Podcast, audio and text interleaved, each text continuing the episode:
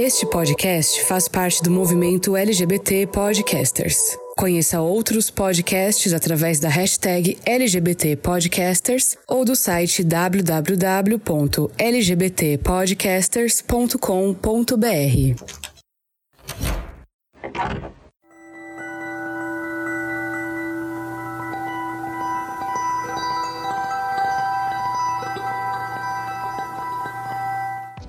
Estamos em setembro um mês onde todos os olhos se voltam para a saúde mental mundial. Vemos debates, reportagens, campanhas, publicações em redes sociais e tantas outras coisas que chamam a nossa atenção para olhar para o próximo. Mas e quem cuida da gente? Quando o recorte da saúde mental é feito sobre a população LGBTQIA, nós precisamos usar lentes diferentes. Não preciso enfatizar que nós sofremos violências que a população hétero cis nem sonha, e isso pode soar muito penoso quando nos olhamos no espelho. Afinal, quem de nós quer sofrer? Eu não, e imagino que você também não. Porém, como o mundo é pautado pelo seu machismo e patriarcado, nós temos sim um caminho mais difícil para trilhar, e somos nós, eu, você, e cada pessoa que se une nessa rede de luta diária por direitos, reconhecimento e respeito, que temos o poder de fazer esse caminho mais fácil para os que virão depois de nós. Mas para isso, é preciso olhar para si e eu quero te perguntar uma coisa antes de começarmos esse episódio. Como vai você? De verdade. Como está sua mente quando você vai dormir? Quando você acorda? Quando olha para sua família, seus amigos? Não tem problema nenhum em não estar bem, ou tão bem quanto você gostaria que estivesse. O problema seria se você fingisse algo que não é real. A pior coisa que você pode fazer para si é se iludir. E se você não está bem, saiba que estender a mão para receber ajuda é uma das coisas mais fortes e corajosas que um ser humano pode fazer. Cuide de você, e quando você estiver 100%, aí sim você será capaz de cuidar das pessoas que você ama. Eu sou Fernando Arazão e esse é o Fora do Meio, o podcast que faz parte da rede LGBT Podcasters, que você encontra no arroba Fora do Meio Podcast no Instagram ou Fora do Meio Pod no Twitter, e que está aqui, estendendo a mão para você, com um convite de ouvir esse episódio até o final e se olhar de frente, sem medo de ver a beleza que existe em não ser inquebrável. Armário aberto. E para continuar essa saga, né, que a gente está fazendo essa série de episódios falando sobre saúde mental, eu recebo aqui um convidado que é mais do que um convidado especial, ele é um ouvinte muito especial. E se vocês ficarem com a gente até o final do episódio, vocês vão entender exatamente o porquê, porque eu tenho certeza que vocês vão considerar esse cara especial também. Gabriel, se apresenta para os ouvintes do Fora do Meio. Quem é você? Meu nome é Gabriel, sou psicólogo, atendo é, na clínica, faço atendimento online, faço atendimento presencial. sou ouvinte do Fora do Meio. Conheci o Fora do Meio há algum tempo, bem no início. E é muito bom estar aqui. Muito prazer. Ah, imagino, o prazer é todo meu. Eu fico muito feliz quando eu recebo ouvintes aqui no podcast, porque meio que é uma forma de eu estar rompendo uma parede, parece, né? Porque eu fico falando aqui para um microfone, né? Logicamente, quando tem os convidados, etc. Mas é muito louco, às vezes, para mim parar e pensar, tipo, nossa, eu sou ouvido por tanta gente. E quando eu tenho a oportunidade de trazer um ouvinte aqui Primeiro, assim, é uma sensação muito doida porque normalmente são pessoas que a gente não conhece tanto, né? Mas são pessoas que me conhecem muito, porque já me acompanham há tanto tempo, já sabem tantas coisas da, da minha história e eu acho isso uma sensação muito engraçada, muito agradável. É, e a troca que vocês me dão, que vocês me devolvem, né? Seja conversando comigo no direct, seja mandando e-mail, seja, sei lá, estando aqui participando, isso é sensacional, Gabriel. Já quero começar te agradecendo por topar estar aqui comigo né, nesse podcast né, no Fora do Meio, é muito, é com muita honra que eu te recebo aqui nesse lugar que é tão especial para mim. Eu que agradeço. Esse é um lugar especial para você e pra gente também, viu? Porque quando eu comecei a ouvir, eu pensei assim, nossa, eu preciso ouvir podcast LGBT, né? Eu preciso conhecer melhor a comunidade que eu tô inserido e que a gente escuta pouco, a gente valoriza pouco, né? E eu falei, vou procurar e vou mergulhar. E aí você, o Fora do Meio, né, o seu podcast foi o primeiro e foi uma conexão tão profunda que você foi meu melhor podcast naquele primeiro momento e eu sinto assim você sendo meu melhor podcast toda vez que lança. Então toda vez que lança eu fico, eu preciso ouvir, eu preciso ouvir, eu preciso ouvir. E aí eu escuto, e aí eu escuto, eu penso, nossa, esse podcast fala muito pra alguém. Aí eu vou lá na minha lista de, de contato e falo, olha, isso daqui serve para você. E aí eu saio mandando para as pessoas. Sim, sim. É, eu, eu fico muito honrado e eu acho muito engraçado a quantidade de psicólogos que me escutam, gente. Vocês que me ouvem, né? Que fazem parte dessa profissão tão linda, tão maravilhosa. Obrigado. Eu fico muito feliz quando eu recebo esse feedback da, da galera da psicologia, porque isso me mostra que eu tô fazendo um trabalho que realmente tá valendo a pena, né? Não é só aquela coisa falando, eu tô fazendo a diferença na vida das pessoas. E Gabriel, você falou que esse podcast fez diferença na sua vida, né? Então, eu quero também dizer que você faz diferença na minha vida, estando aqui e com as suas mensagens, etc. E você representa muitos ouvintes, que eu tenho certeza que estão pensando a mesma coisa. Ah, obrigado, Fê. E me conta uma coisa pra gente já começar. Você é psicólogo, né? Você está aqui na posição de psicólogo. Mas e o Gabriel Pessoa? Como foi para você se entender como uma pessoa LGBT? Você consegue lembrar, assim, como é que foi esse momento para você? Porque a gente vai falar um pouquinho disso, né? Então, vai separar um pouquinho a persona agora, né? Da, de quem é o Gabriel mesmo e do psicólogo Gabriel. Antes da gente mergulhar nessa parte mais profissional, fala um pouquinho de você, como é que foi?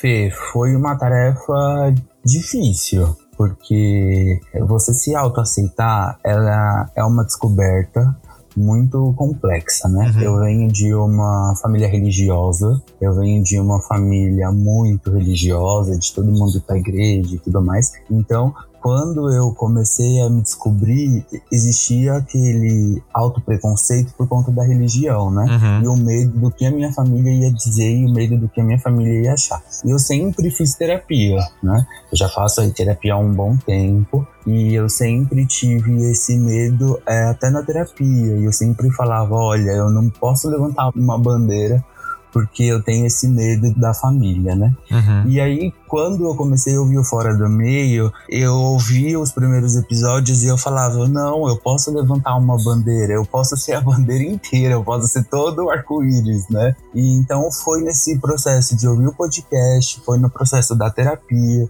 de entender que eu posso ser quem eu quero ser, eu posso ser como eu quero, como eu desejo, que as pessoas elas precisam respeitar, independente da religião, independente da fé, independente de qualquer coisa. E aí eu conversei com a minha família, né, com as pessoas que eu tenho mais contato, falei, né, todo mundo aceitou, todo mundo apoiou.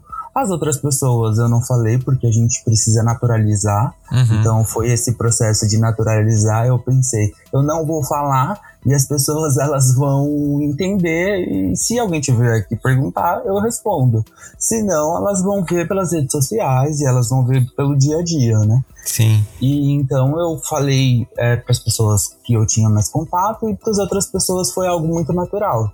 Então foi esse processo na terapia de aceitação da minha identidade, da aceitação de que eu gosto de ficar com homens, eu gosto de ficar com mulheres, que eu tenho atração por mulheres, né? E foi esse processo de ouvir o podcast e foi esse processo de entender melhor a comunidade e o Fora do Meio teve uma participação muito especial nesse processo, viu? Você tava ali de mão dada comigo e falando: olha, você pode ser o arco-íris inteiro. Então foi muito bom isso. Sim, eu, eu. Nossa, eu fico muito emocionado quando escuto esse tipo de relato. Obrigado de coração por dividir isso comigo. Imagina, Fê. É... Você tava, ali do, você tava ali do meu lado falando, vai, vamos vamos sair desse armário e vamos ser felizes, que é possível, né?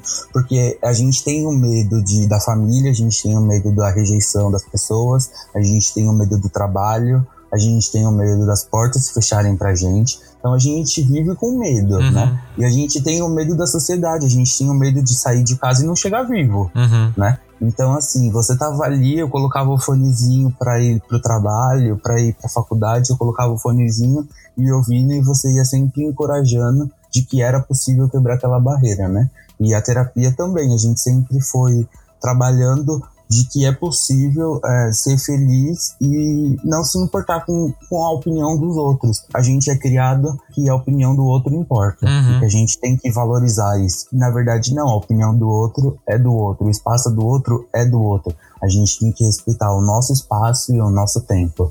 E você tava lá, de mão dada comigo. Sim, com certeza. E é, é bacana a gente falar disso, porque às vezes as pessoas, né? Eu, eu faço terapia também. Voltei recentemente, um beijo, Tati, inclusive. É, e uma das coisas que a gente. A Tati é maravilhosa. Demais. A indicação que eu te fiz? Foi. Ela é linda. Ela é incrível. É, e, e, uma das coisas, assim, que eu mais tô percebendo de volta né, nessa volta à terapia é justamente isso, né? O quanto a gente esquece, às vezes, que terapeuta também é um ser humano, né? Também tem uma história ali, também tem as suas questões. E então eu imagino assim que o, o, tema de hoje, né, você já deve ter percebido, que é falar um pouquinho sobre a saúde mental LGBT, e é interessante a gente ver o nosso contexto também, né? Eu recentemente, né, pedi para vocês ouvintes um tempo para eu cuidar um pouquinho de mim, né? Quem acompanha o podcast percebeu isso, né? Agora a gente tá de volta, né? O primeiro episódio que eu lancei logo na sequência, eu dei um feedback para vocês porque é isso, né? Por mais que eu esteja aqui ajudando tantos ouvintes, né, dando a mão para tantas pessoas e ajudando, tem momentos que eu também, né, como humano que sou, acabo dando uma opa, preciso de um tempinho para cuidar de mim. E isso acontece com o Gabriel também e acontece com você ouvinte. E é sobre isso que a gente vai falar hoje.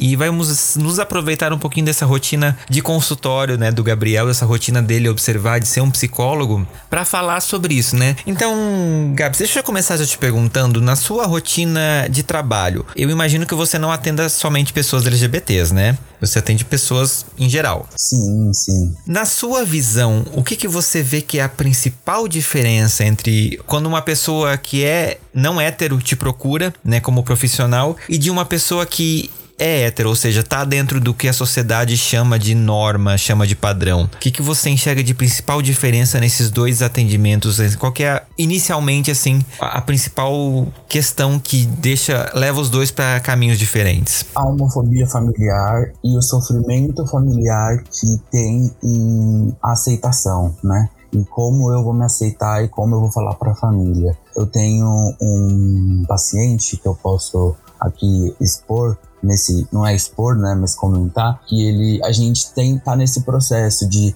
ele se aceitar para quando ele se sentir bem, ele ter essa conversa. Uhum. Porque é quando a pessoa se sente bem, é no tempo da pessoa, que cada um vai ter o seu tempo, né?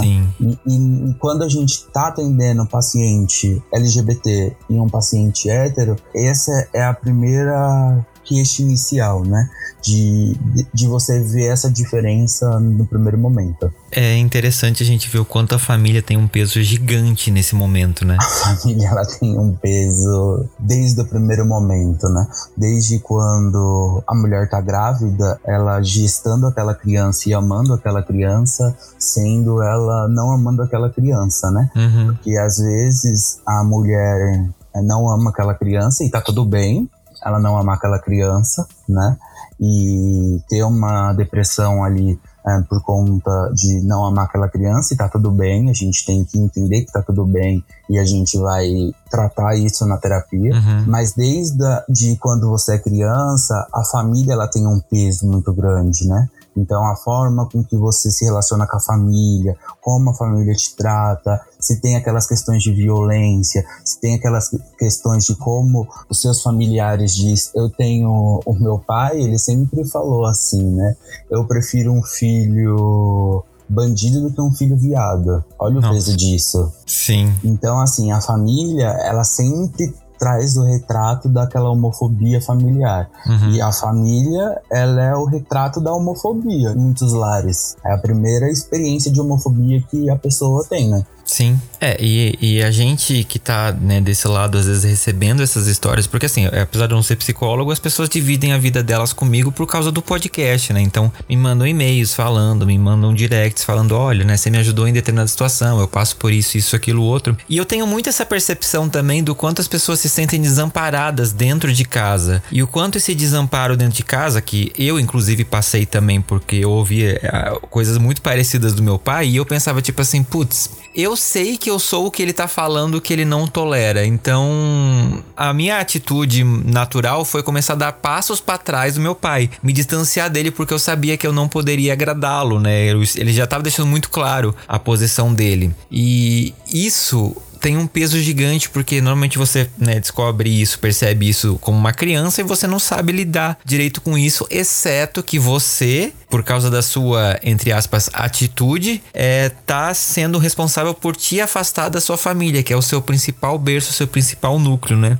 Isso pesa muito e isso a gente carrega por muito tempo na vida, né? Talvez pro resto da vida, se a gente não trabalhar isso na terapia. Isso é muito doido, não é? Sim, sim. E quando a família, ela tem esse lado de muito sofrimento, de muita dor, ela vai trazer essas repetições. E é importante a pessoa procurar o auxílio de um profissional para que ela possa romper aquele ciclo de violência é, com ela mesma e com as próximas gerações, e conseguir se relacionar com outras pessoas da própria comunidade e pessoas de fora da comunidade para ela conseguir construir outras pontes de família. Uhum. Porque a família a gente não escolhe no primeiro momento, mas quando a gente cresce a gente pode escolher, né? Uhum. E aí a gente pode escolher não ouvir mais aquela fala é, preconceituosa de que ah, eu prefiro um filho bandido do que um filho viado, né? Sim. Então a gente consegue é, se distanciar, por mais que gere um sofrimento, a gente consegue se distanciar e nas sessões a gente consegue passar de uma forma um pouquinho mais leve por esse sofrimento. Sim. Ah, gente, e eu, eu, fico muito feliz de existirem pessoas que vão numa corrente contrária disso. um beijo, mães, pela diversidade. Vocês são maravilhosas. Obrigado pelo trabalho que vocês fazem. Porque é graças a grupos assim que a gente consegue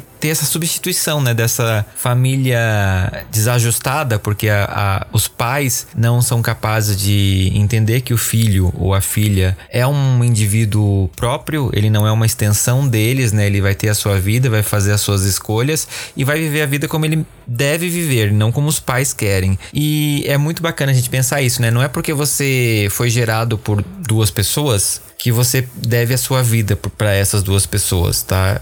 Se essas duas pessoas não te fazem bem, não tem problema nenhum em você se afastar para você ficar bem. A prioridade tem que ser você. Isso é uma questão Sim. que eu acho que as pessoas esquecem, né? A gente fica por conta da sociedade mesmo, né? A gente leva, é, carrega esse peso de honrar os pais o tempo todo, né? E isso querendo ou não traz um sofrimento enorme também, né? Não só para as pessoas que são da comunidade LGBT, mas no geral. Ô Fê, quando a gente é criança, a gente escuta que a gente tem que sempre honrar o pai e a mãe, né? Uhum. Então a gente acaba sofrendo muito quando a gente tem que fazer esse rompimento com a nossa família de origem. Mas quando a família de origem ela gera esse sofrimento, a gente precisa romper. E por mais que a gente sofra no início, é importante. Uhum. E a gente tem como encontrar apoio em outros lugares, né? Agora, não podemos ficar nesse ciclo vicioso de sofrimento. Temos onde encontrar apoio. O podcast está aqui, nos dá uma mãozinha nesse sentido. E é isso.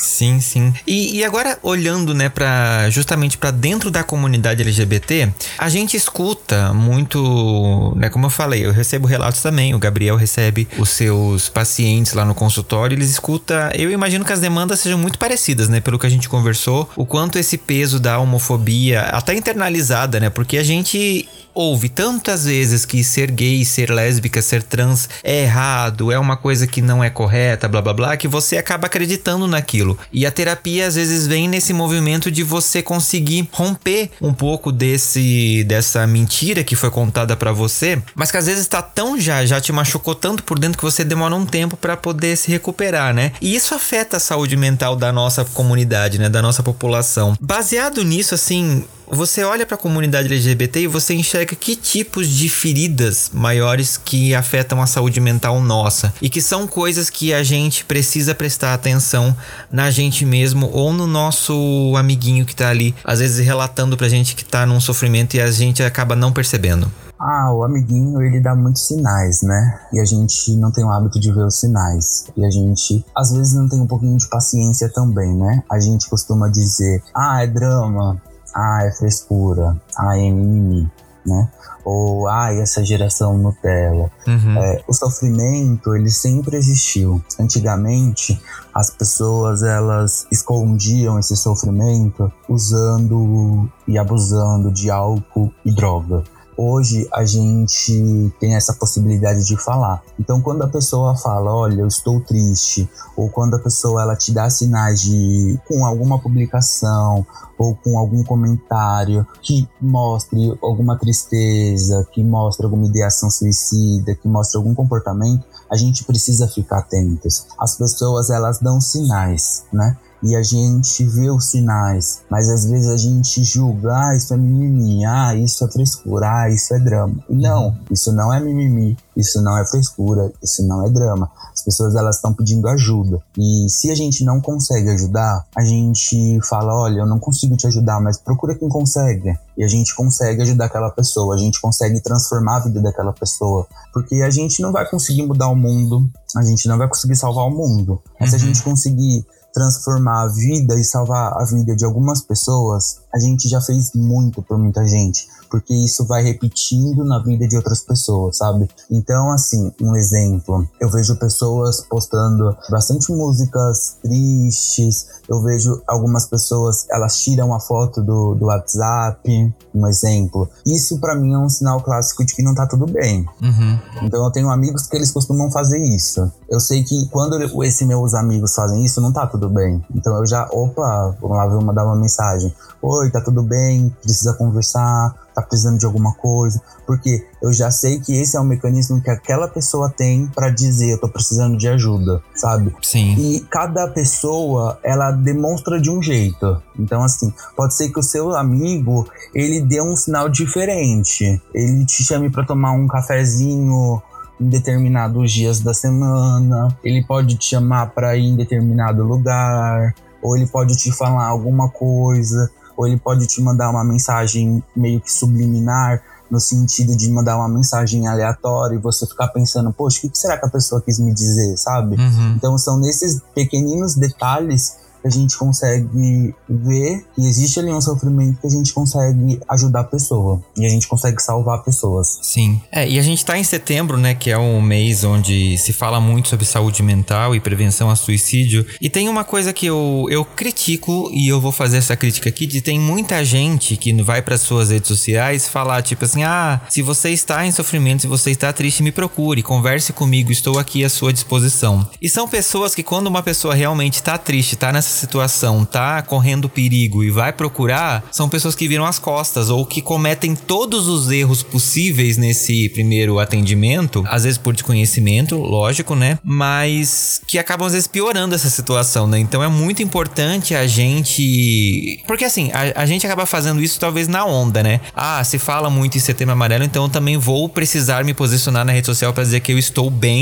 mentalmente e para dizer, olha, você pode me procurar que eu tô aqui disponível. E cuidado cuidado quando você faz isso, porque você pode não aguentar a demanda. Como psicólogo, eu imagino que você também tem uma visão parecida e que, na minha visão, quando você percebe que uma pessoa tá mal, eu acho que o ideal é você direcioná-la para uma pessoa que realmente faz esse atendimento de uma forma profissional, né? Que vai saber lidar, que vai saber abordar. Seja um psicólogo mesmo ou até, por exemplo, o CVV, né? Sim, o Centro de Valorização da Vida, ele é extremamente importante. Ele atende ligação ele atende por e-mail, ele atende online e ele tá aí para salvar, né? Em setembro eles fazem em, aqui em São Paulo particularmente a caminhada pela vida, uhum. é, por conta da pandemia no último ano não teve e o CVV ele tá aí para ouvir, né? É óbvio que agora no mês de setembro muita gente vai para as redes sociais como você disse, ah, é, desabafe comigo. Desabafar é legal,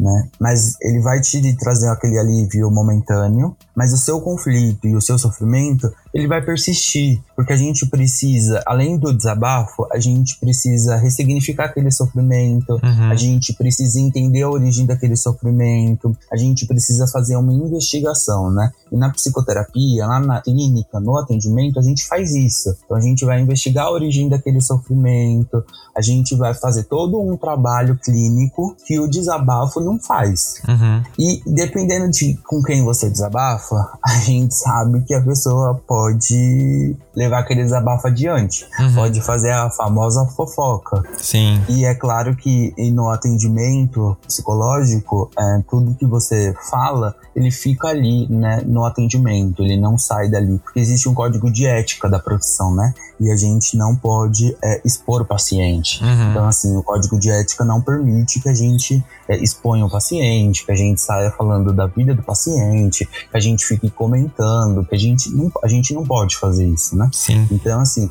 existe esse limite ético e que dá um conforto maior para o paciente quando o paciente procura o profissional e o paciente sabe que, olha, eu posso falar que aquilo não vai ser usado contra a minha pessoa, sabe? Uhum. Sim, é, e o, voltando ainda, é, ouvinte, você que tá aí, eu vou repetir de novo, cuidado se você for uma dessas pessoas que vai colocar na rede social converse comigo. Porque às vezes a pessoa vai realmente procurar você porque ela confia em você e você vai, às vezes, sem querer cometer aqueles erros de a pessoa tá desabafando e você, não, mas não fica assim. Não, mas olha só, isso é besteira, não sente assim, não, porque eu na sua situação faria determinada coisa. Esses são os piores, as piores coisas que você pode fazer para uma pessoa. Então, se você não é, não é um bom ouvinte, não se ofereça. Não entre na modinha de postar lá só porque é legal para poder parecer descolado. Por favor, não faça isso, tá? So sofrimento é, psicológico ele é muito real e é muito pesado para a maioria de nós lidar. As pessoas estudam para fazer isso.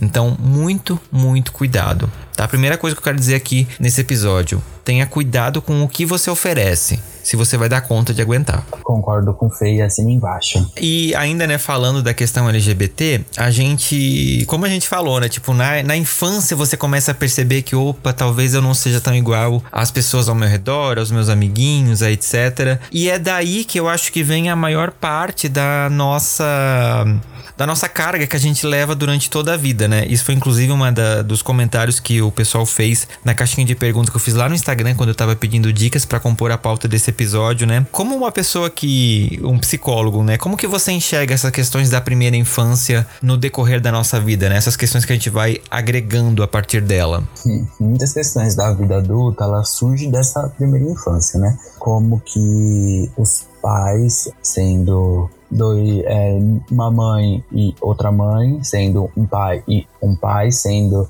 um casal hétero, enfim, sendo independente da figura familiar, do arranjo familiar, tudo que acontece ali naquela primeira infância, ela vai trazer um reflexo na vida adulta, né, uhum. da pessoa. Então, um exemplo, eu tenho observado na clínica que alguns pacientes têm me relatado um exemplo Ai, meus pais falaram para mim, ai, não confio em ninguém. E hoje eu tenho uma baita dificuldade eu não tenho amigos, eu fico sozinha.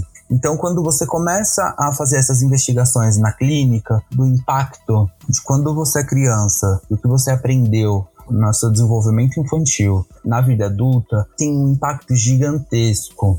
Como o pai, a mãe, quem faz é, esse papel tem na vida da pessoa, né? Uhum. Então, assim, a rejeição, ela vai ter um peso muito grande. A forma com que você fala para um filho, ah, não confio em ninguém, ninguém é digno da sua confiança, as pessoas são ruins, tem muita gente ruim no mundo.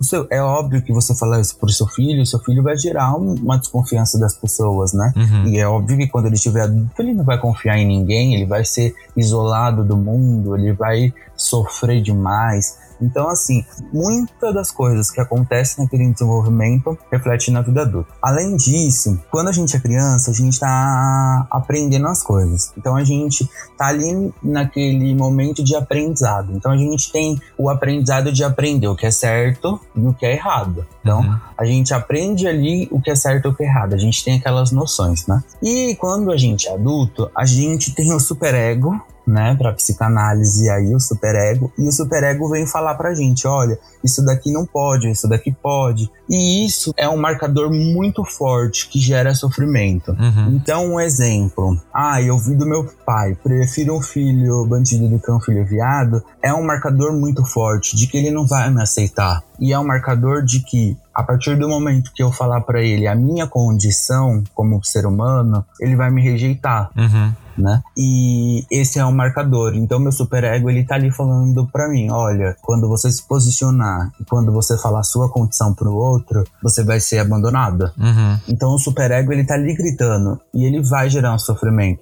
porque eu aprendi quando eu era criança, quando eu era pequeno, de que eu não teria o amor paterno se eu fosse homossexual. Uhum. Então, assim, isso é um exemplo da minha experiência. Cada um tem uma experiência e aí aqui cada um pode fazer a sua reflexão do que ouviu quando era criança, né? Aquele minuto de silêncio que mais tortura, né? Sim. Mas isso tem um reflexo muito grande, isso gera sofrimento. Então, isso vai ter um impacto nas outras relações, isso vai ter um impacto como eu me relaciono com o mundo, como eu me relaciono com os outros amigos, como eu vou me relacionar com tudo. Sim, sim. É só contextualizando pro, pros ouvintes que não são da área, o que, que seria exatamente o superego? Porque a gente tem uma visão, tipo assim, quando fala em ego na sociedade, parece que é uma pessoa que, nossa, se acha o maioral, né? Pra psicologia, isso não é bem assim, né? O ego não tem nada a ver com uma pessoa que se acha. Vamos só deixar claro para você que é ouvinte, que não tá por dentro dessas linguagens, o Gabriel vai explicar rapidinho. Ó, o, o Freud, ele é o pai da psicanálise, né? Então ele escreveu aí a psicanálise. Há quem diga que ele pegou um pouquinho da teoria que já tinha, quem diga que não.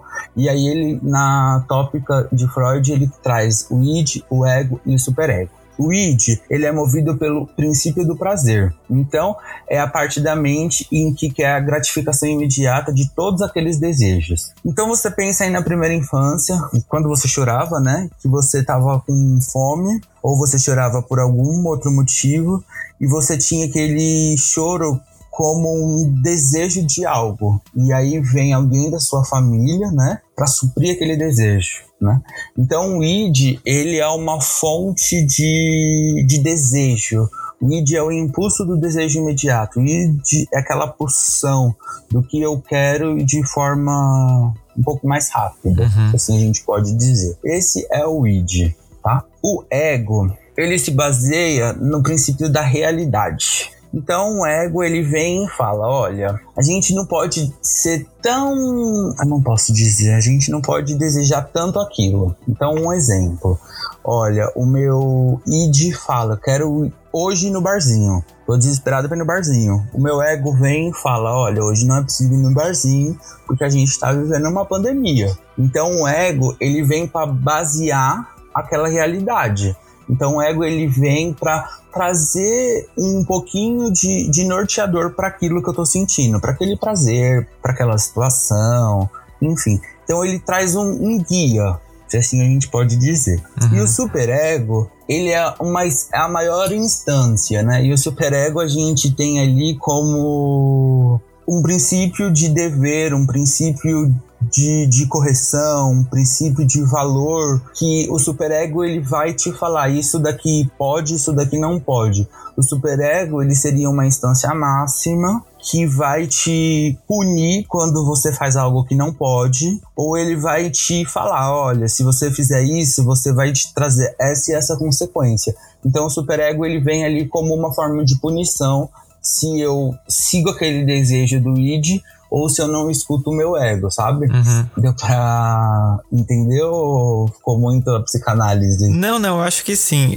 O superego seria quase tipo o, o Deus que a gente conhece, nessa né? visão de tipo assim, se você fizer uma coisa boa, você vai receber coisas boas. Se você fizer coisas ruins, você vai receber coisas ruins. O que, que você quer? Isso mesmo, um Deus, uma figura de pai, uma figura de autoridade, uma figura de. uma figura mística, uma outra figura em que te dá esse limite. Olha, se você fizer isso, vai ter aquela consequência, sabe? Uhum. Então, ele vem com essa, com essa finalidade. Sim. É, é só para contextualizar, né, os, os ouvintes, e, e, é interessante a gente saber disso, porque é isso, né? Nós somos feitos de várias camadinhas de desejos, né? A gente tem fome, a gente tem vontade de ir num barzinho, a gente tem vontade de abraçar os amigos, a gente tem vontade de matar presidentes, mas a gente não pode fazer tudo, né? Tem essa, esse equilíbrio que rola e que a gente vai aprendendo a viver baseado nisso. Nem tudo é bom, logicamente, né? Às vezes a gente se poda por conta de questões da nossa cultura que nos fazem mal, né, mentalmente falando, e uma delas, né, que é a principal mote aqui que a gente tá falando nesse episódio, né, desse podcast, é a questão de se entender como uma pessoa não hétero. Ou seja, uma pessoa gay, uma pessoa trans, uma pessoa bi. E você rola um conflito, né? Porque a sociedade diz que isso é errado, né? Vem essa cultura de dizer, olha, não, o abre aspas, certo é você, um homem, casar com uma mulher e ter três filhos, porque é isso que é a família, blá blá blá blá blá. Essas besteiras que a gente escuta até hoje.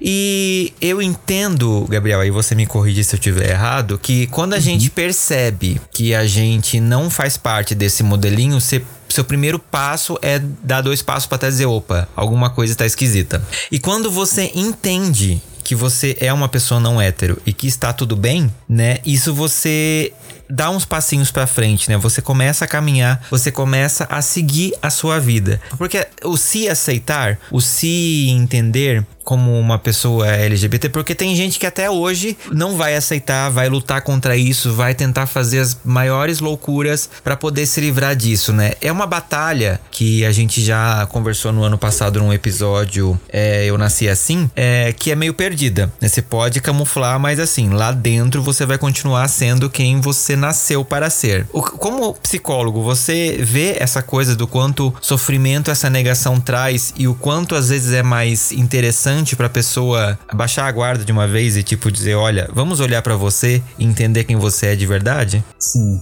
gera muito sofrimento, porque enquanto eu tô em negação, eu tô negando quem eu sou, eu já tô sofrendo, né? e eu tô predestinado a sofrer, eu tô predestinado a ser infeliz, eu tô predestinado a falar assim pro universo, ah, eu sou tudo que acontece é culpa do universo e eu sou infeliz e é por isso, uhum. né? Então, quando eu não aceito quando eu procuro profissionais péssimos, tóxicos, que prega cura de reversão, que não existe, que não funciona, porque você nasceu assim e é uma condição sua, você vai sofrer, né?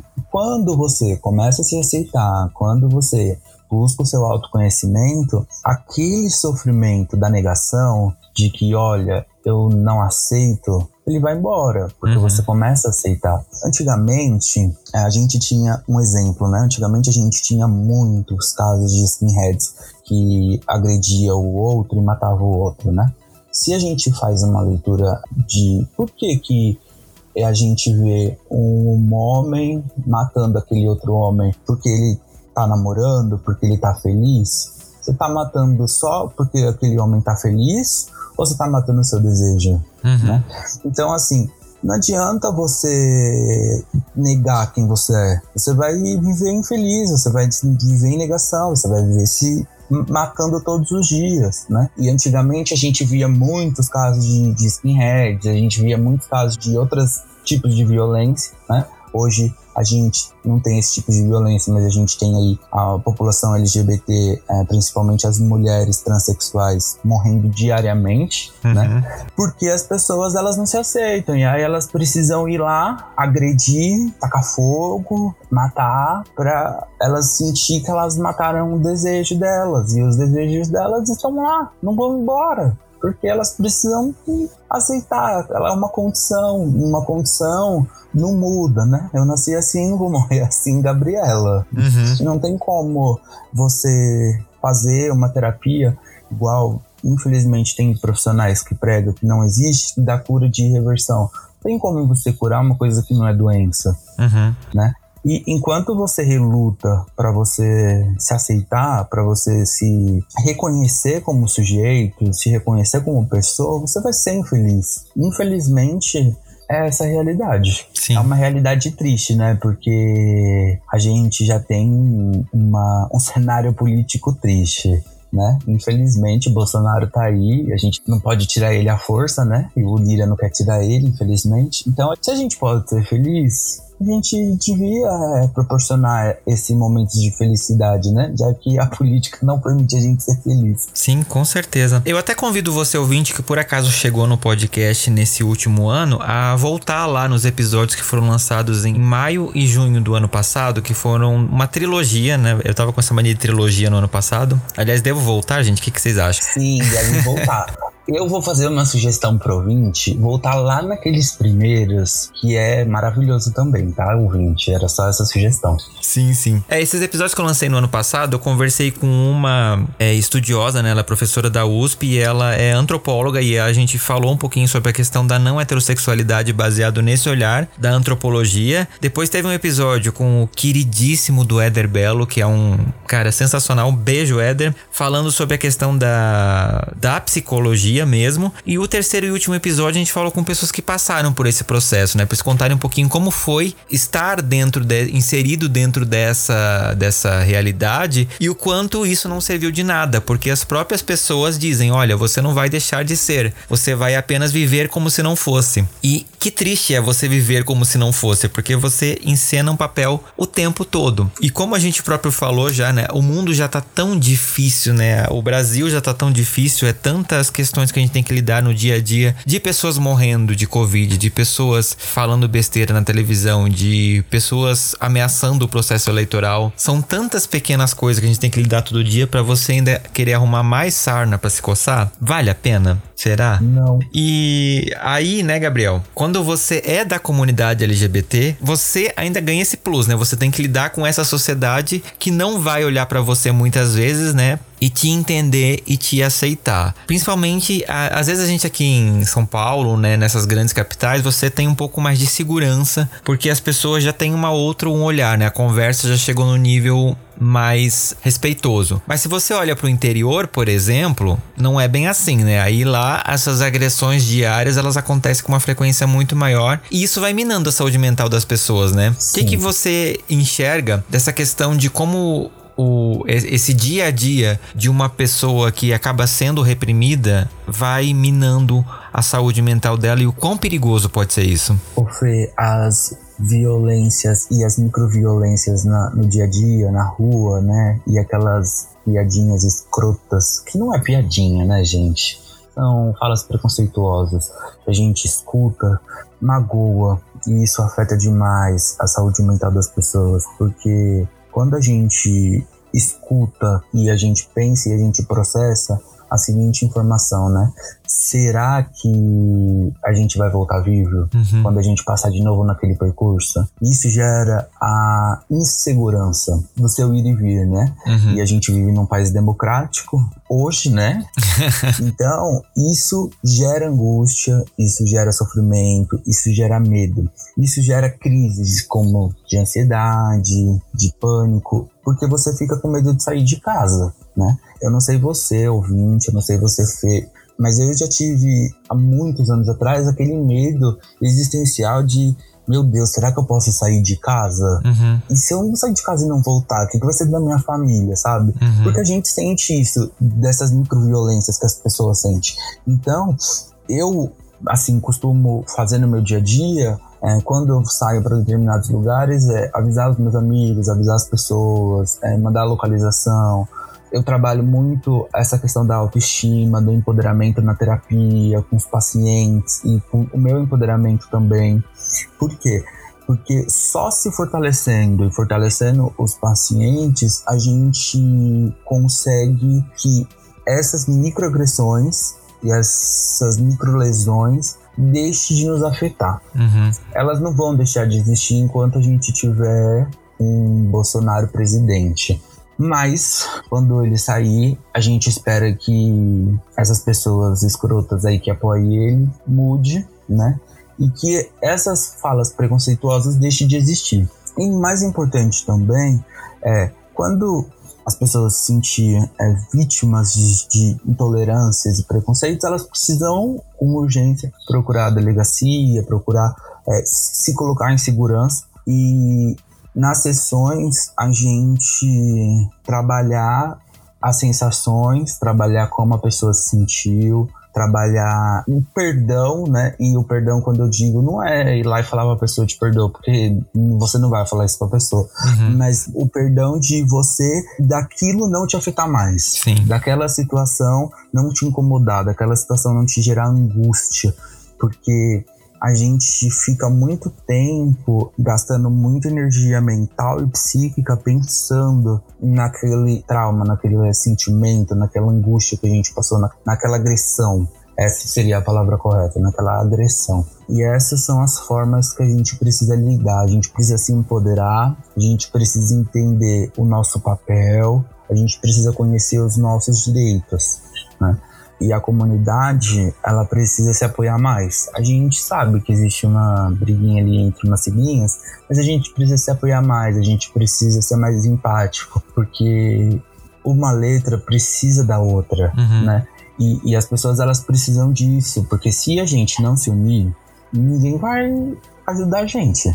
Sim. Né? Então, assim, a gente precisa dessas uniões para a gente conseguir trazer e ter a segurança que a gente precisa para que a gente não tenha essas agressões gratuitas que a gente sofre. Esse seria o caminho, Fê. Com certeza. E é importante a gente pensar também, gente, é, eu espero que depois de né, quase 60 episódios vocês já tenham percebido isso. O meu trabalho aqui no Fora do Meio é justamente levantar essa, essa questão de, olha, nós como comunidade, nós somos uma coisa só. Cada um tem o seu, as suas questões, né, as suas peculiaridades com, com as suas letrinhas, mas não adianta eu estar aqui sendo um homem gay cis e estar atacando ou não me importando com as questões da mulher lésbica, da pessoa trans. Se você até agora ouviu esse podcast e ainda não entendeu isso, eu tô fazendo meu trabalho muito errado. Então eu quero de novo chamar a atenção de você homem gay cis que tá ouvindo a abrir um pouco a sua cabeça e expandir um pouco seu olhar, porque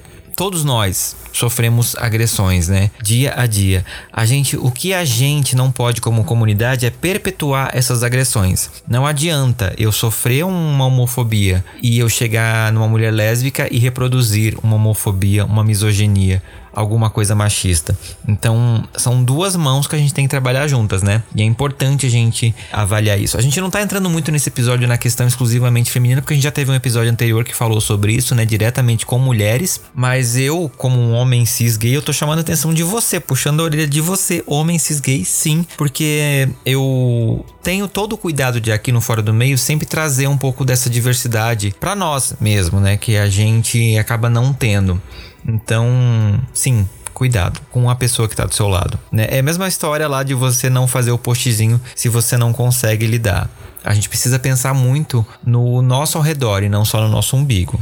Tá? É importante isso para a saúde mental das pessoas ao nosso redor. Empatia, essa é a palavra. Exatamente. E Gabriel, a gente tá né, inserido aqui em 2021, nesse ano que já parece que dura, sei lá, eu não sei nem se é 2021 ou 2020, parte 2. Eu, eu, fico muito confuso com o mundo do jeito que ele tá caminhando. Mas assim, a, a, gente escutou muito ano passado, né? No primeiro ano da pandemia de coronavírus, o quanto as pessoas ficaram em casa, o quanto os níveis de violência explodiram, o quanto tantas questões que a gente não imaginava ou fingia que não via começaram a se tornar públicas, né? Dentro da comunidade LGBTQIA, você entende que a pandemia trouxe agravamentos também para a nossa saúde mental, além claro, da gente, né, ter esse medo de morrer por mais uma questão que é um, esse vírus, mas por questões mesmo familiares, etc. Você consegue perceber isso no consultório? Sim, Fê, o isolamento, né? Ele é uma dessas fontes de sofrimento, né?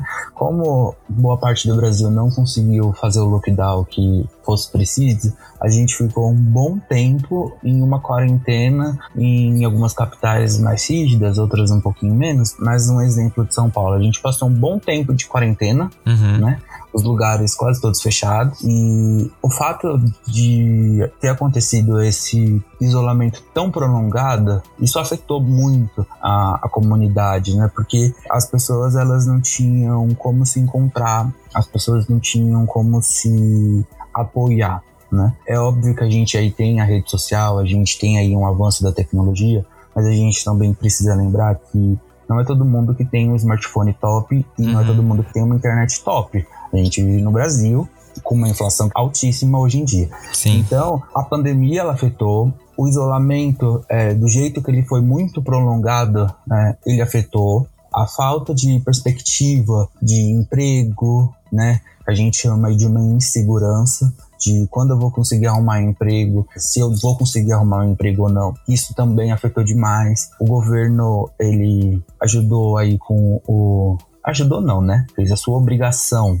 com o auxílio na pandemia, isso trouxe um alento, mas assim, demorou demais. Uhum. Então as pessoas elas passavam muita necessidade. Então assim, a saúde mental da população LGBT ela agravou demais, porque a população LGBT ela sempre foi uma população entre aspas esquecida. Uhum. Ela sempre foi uma população entre aspas desvalorizada. A gente sempre foi esquecido e desvalorizado para tudo, né? Uhum. E aí a gente precisava se expressar politicamente, a gente precisava estar nas ruas para que as pessoas nos notassem, para que as pessoas nos vissem, para que as pessoas entendessem que a gente está existindo e reexistindo, né? E aí a gente precisou ficar isolado por conta do vírus, para a gente não pegar, para a gente não morrer. Então, o fato da gente ter ficado tanto tempo isolado, ele gerou esse agravamento. E uma outra coisa, né, muito importante, que eu queria destacar também, que é a questão de, de, do emprego, como eu falei, mas voltado a um outro foco de ajudar a estender a mão ou indicar aquela pessoa que você conhece que é LGBT no seu emprego. Uhum. Né? Então, assim, a gente viveu esse período de crise onde as pessoas não sabiam se ia ter o que comer, se ia ter o arroz e o feijão, né, que é o prato brasileiro, se assim a gente pode dizer. E essa insegurança alimentar também ela afeta demais a saúde mental, porque como você mantém a saúde mental se você não consegue saber se você vai ter o almoço ou o jantar, uhum. né? Não dá. A gente, eu do meu privilégio de atender online, as pessoas que têm o privilégio de trabalhar, de, que conseguiram manter o emprego, que conseguiram manter a renda, ok. Mas e quem não tem esse privilégio, né? Então, assim, esses detalhes né, fazem a diferença na saúde mental, né? Sim.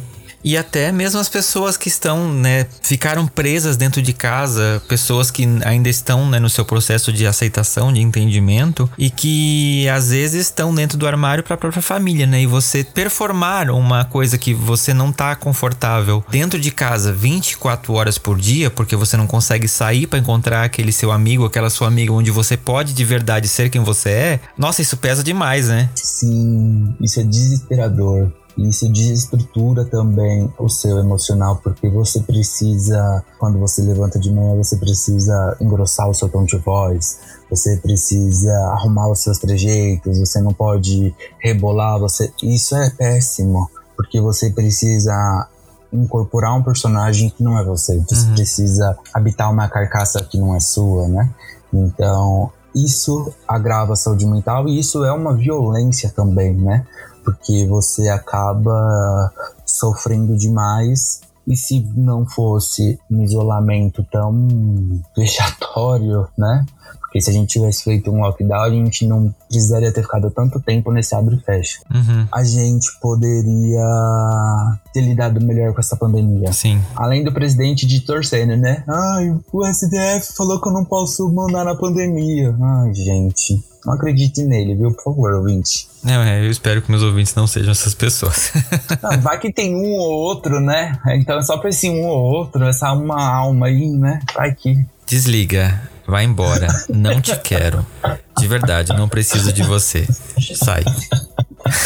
Mas é, é isso, né? E, Gabriel, pra gente já caminhar pro encerramento, né? Que dicas você pode dar como psicólogo, né, como uma pessoa que é, lida com essas questões durante todo o dia, para as pessoas prestarem atenção e o que, que elas devem observar e o que, que elas podem fazer para ter uma melhor saúde mental diante de tudo isso que a gente falou hoje, né, diante de todas essas questões que a gente tem no dia a dia? Veja, se você tiver a possibilidade de fazer uma meditação, a meditação pode te ajudar fazer um exercício ou um esporte que você gosta, que você se identifica, ler um livro. São pequenos detalhes que pode te ajudar nesse momento de isolamento, né? Algumas capitais estão tá dando uma relaxada nas medidas de, de distanciamento, mas a gente ainda precisa ficar esperto em relação ao vírus. É, a gente precisa desses, recuperar toda a nossa saúde mental que a gente perdeu aí durante esse, esse período de pandemia. Uhum. A meditação, ela ajuda também nesse processo de descoberta, esse processo de aceitação.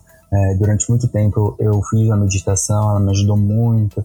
Então, a meditação pode te ajudar, essa é uma sugestão muito, muito bacana mas um esporte que você se identifique, um esporte que você gosta.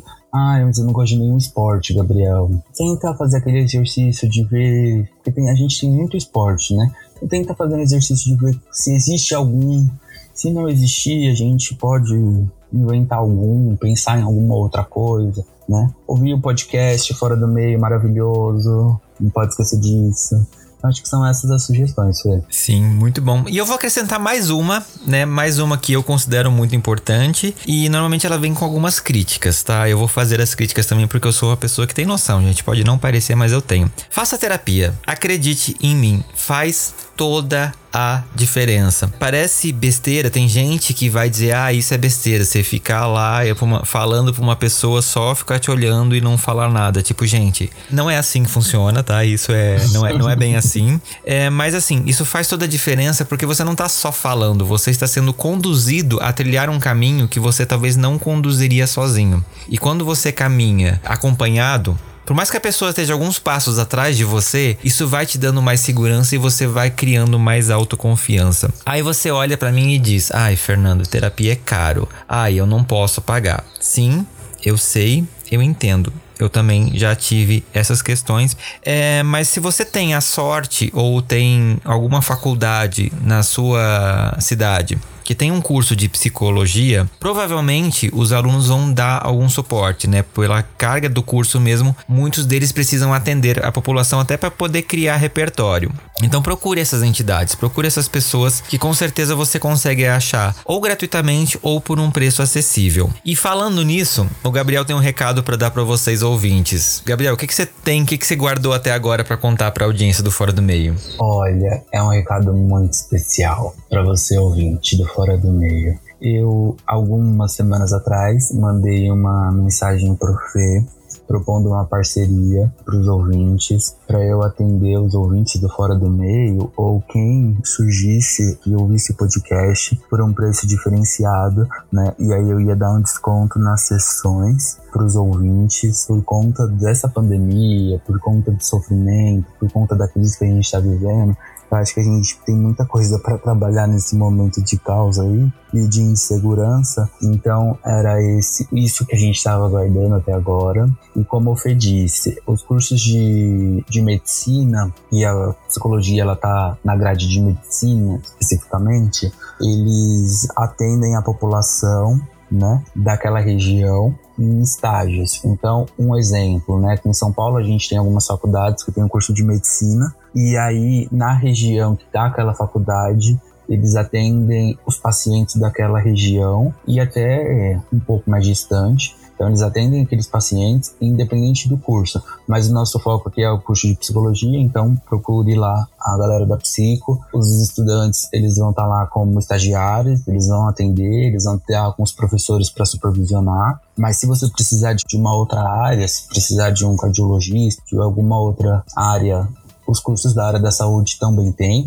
Então é só você ir lá preencher uma fichinha e eles vão entrar em contato. E é assim que funciona. E a parceria com o Fora do Meio, ela surgiu disso, de contribuir para uma melhoria na saúde mental das pessoas. Aqui o foco é na população LGBT, que é uma população que sofre demais, que é uma população que já sofreu bastante, né, ao longo do tempo e a gente tá aqui para dar mãozinha, para ninguém soltar a mão de ninguém, para que a gente possa encontrar um pouco mais de conforto e que a caminhada possa ser um pouco mais leve. Sim. É, todos os dias, né, a gente acorda de manhã, às vezes a gente não faz ideia do que vai acontecer da nossa vida, né? E a gente muitas vezes se pega de surpresa. E eu fico pensando, às vezes, antes de dormir aqui, né? Eu tenho a mania de escrever um diário e quando eu tô fazendo lá um. contando um pouquinho. Que chique! eu tive até que cortar. Olha que legal, Tati. Aproveita do diário, hein? Inclusive, eu mandei para ela uma parte. Olha que legal. Eu, eu sou essa pessoa, gente, vocês não têm noção, mas enfim, é coitada gente, da Tati. Não dá pra ver, mas ele ficou vermelho, viu, galera?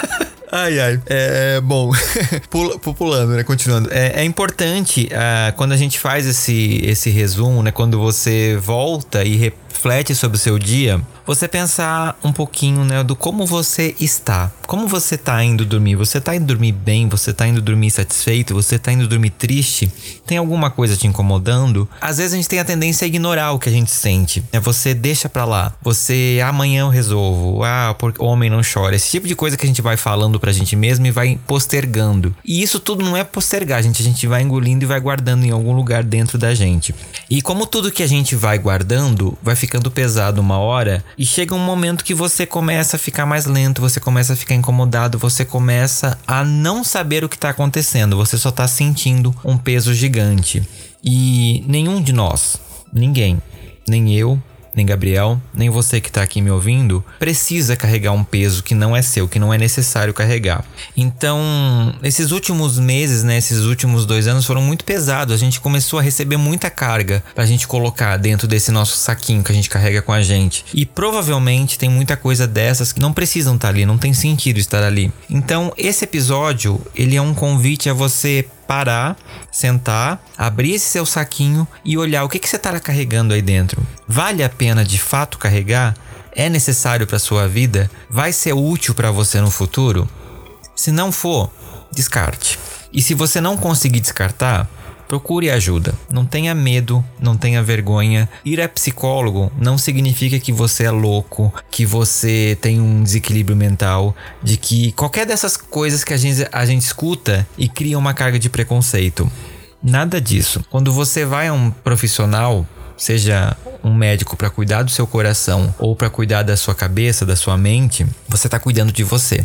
Você está garantindo que a sua vida seja melhor. Você está garantindo que a sua qualidade de vida seja mais satisfatória para que você viva bem. Porque no final é isso que todos nós queremos, né? Botar a cabeça no travesseiro no final do dia, respirar e dormir sabendo que tá tudo bem. E só depende da gente. Então é isso. Eu posso só completar uma Pode, coisinha? Por favor. Quando a gente tá em sofrimento e a gente não procura ajuda, de alguma forma aquele sofrimento ele vai pro corpo. Então a gente pode também desenvolver algum tipo de doença, né? Então a gente sempre ouviu que ah, quem procura terapia é doida, mas não é como o Fê disse. Então não carregue o peso de achar que o que você está sentindo ninguém mais sentiu, ou não carregue o peso de se julgar, não carregue o peso de achar que você é ruim e não carregue o peso de pensar que tudo aquilo que você já ouviu e todas aquelas críticas é, são verdadeiras. Tudo aquilo de ruim que alguém já te falou não é verdadeira. Então, a terapia é aquele processo de você colocar tudo aquilo para fora, todos aqueles monstrinhos e começar a lidar e visitar aquele passado que gera um incômodo até hoje, para que ele não gere mais incômodo, para que você possa falar com mais leveza, para que você possa falar sem sofrimento, porque não é legal viver uma vida com sofrimento. A vida já é difícil por si só por vários motivos. Então, a terapia ela vem para proporcionar um bem-estar. Então acho que era essa só para complementar, Fê. Arrasou. Se joga. E no Se Joga desse episódio especial, eu vou, como venho fazendo nos últimos meses, indicar um livro que eu recebi da nossa parceria com a Companhia de Letras, que é um livro tão fofinho, gente, mas tão fofinho que vocês não fazem ideia. Eu, tô, eu não terminei de ler ainda, porque é isso, né, gente? Eu tenho, eu, eu tenho que fazer várias coisas e gravar podcast. Eu ainda não acabei, mas eu tô na metade, eu tô achando muito interessante. Ele tem uma linguagem muito fácil, muito gostosa e é um romancezinho muito bonitinho que se chama Enquanto Eu Não Te Encontro, do Pedro Ruas. Eu, eu não vou dar muitos spoilers, tá? Eu só vou dizer que é um romance muito fofinho que tem amor à primeira vista, tem encontros e desencontros, cultura nordestina, fãs de diva pop e drag queens misteriosas. Só vou dizer isso. Vai atrás, dá uma olhadinha, porque eu tenho certeza que você vai gostar também. E Gabriel, o que, que você deixa de lição de casa pra audiência do Fora do Meio? Olha, eu vou indicar um livro. Ele é um livro bem curtinho. Ele tem o nome de um livro infantil. O nome do livro é A Parte que Falta. Ele tem na Amazon, tem em vários lugares. E ele é um livro maravilhoso. Então, quem tiver a possibilidade de comprar o livro, compra. Quem não tiver, tem aí no YouTube, tem aí nas redes sociais, dá uma procurada, escuta a história do livro. Ele, o nome já fala, né? A parte que falta. E ele vem, eu acho que nesse complemento de tudo que a gente falou hoje, Fê, de que sempre vai faltar alguma coisinha, a gente sempre vai procurar um, algo tampar ali. E a terapia tá aí para nos ajudar nesse processo e O livro é muito bom, gente. Então, quem tiver a chance, essa é a minha indicação. Muito bom, arrasou demais. E, gente, eu quero convidar vocês, né, a seguir o Gabriel, conhecer um pouquinho mais o trabalho dele, né? Você ficou interessado na parceria, quer poder fazer terapia, às vezes você não tem aí na sua cidade tão fácil. O Gabriel atende online, tá? Você não precisa sair, pegar um ônibus para ir pro consultório, né? Gabriel, como que a galera te acha nas redes sociais? A minha rede social é 3V underline psicologia integrada. Lá na, na rede social tem o porquê de 3V. O site é 3V psicologiaintegrada.com.br. E para terminar aqui a minha participação, eu queria deixar uma frasezinha do Jung, que ela é assim: conheça todas as teorias, domine todas as técnicas, mas ao tocar uma alma humana, seja apenas outra alma humana. Nossa, sensacional. E é isso que a gente tenta fazer aqui no Fora do Meio também, né? Apesar de eu ser só um jornalista. Mas eu quero te convidar, então, a você que ainda não segue o Fora do Meio, a seguir a gente na internet no arroba Fora do Meio Podcast no Instagram ou Fora do Meio Pod no Twitter. A gente tem um grupo do Telegram que essa parceria, inclusive o Gabriel falou, já foi anunciada lá bem antes aqui do podcast. Então, se você quer fazer parte, procura o link aqui na descrição ou adiciona a gente no WhatsApp do Fora do Meio, que é o 11 95377 9241.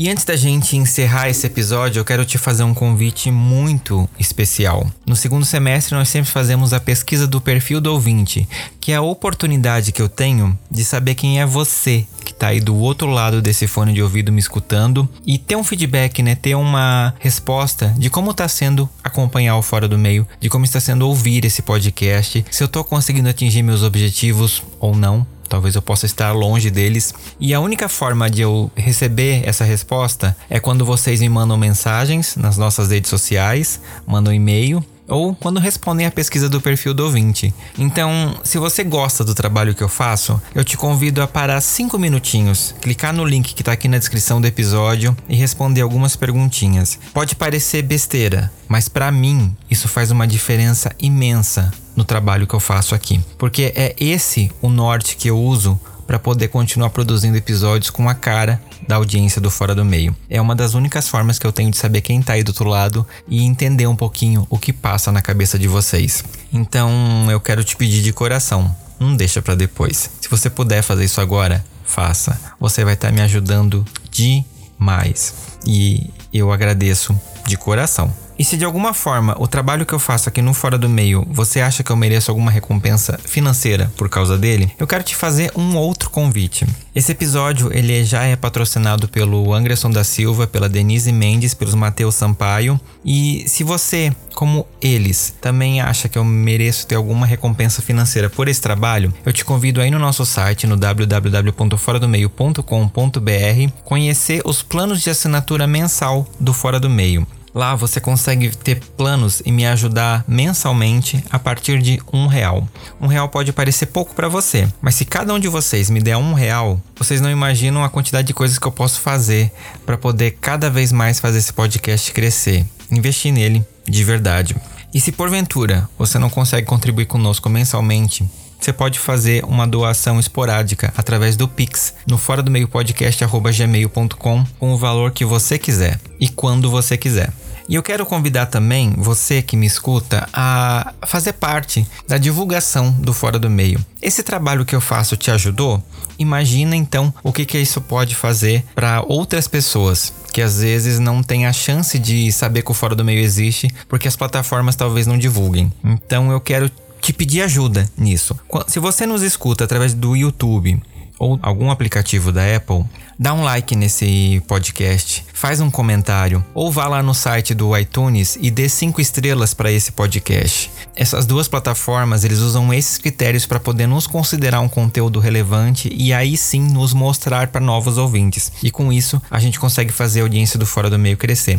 Além, claro, se você se inscrever nas nossas redes sociais, seguir a gente no Instagram, no Twitter, fazer comentários, né, dar likes nas nossas postagens, isso vai fazer as plataformas acharem a gente importante e nos compartilhar com outras pessoas. Isso é muito importante, gente. Parece besteira, mas é muito importante para que esse trabalho que eu faço chegue em mais pessoas. É, vocês não imaginam a dificuldade que é pra gente, que é um produtor de conteúdo independente, pequeno até, conseguir crescer na audiência, conseguir chegar a novas pessoas. E quando eu vejo esses números crescendo, faz com que todo o trabalho que eu tenho nesses anos todos para fazer esse podcast, para fazer episódios que realmente sejam relevantes para você e para outras pessoas, ser coroado, ser recompensado.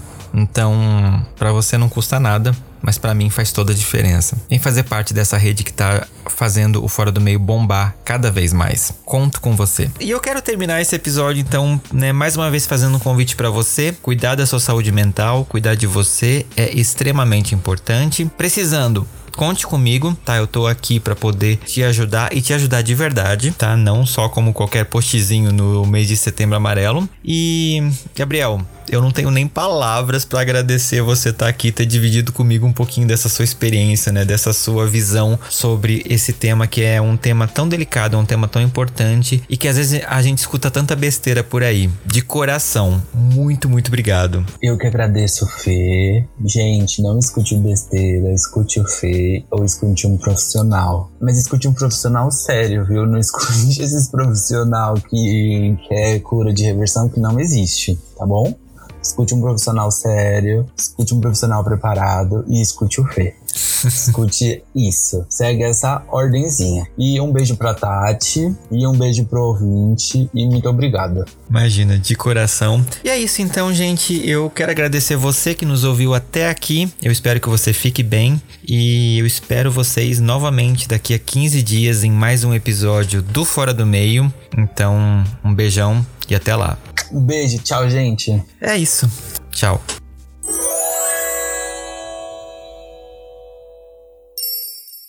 Este podcast faz parte da Podcast. Conheça os demais programas da rede acessando podcast.com.br.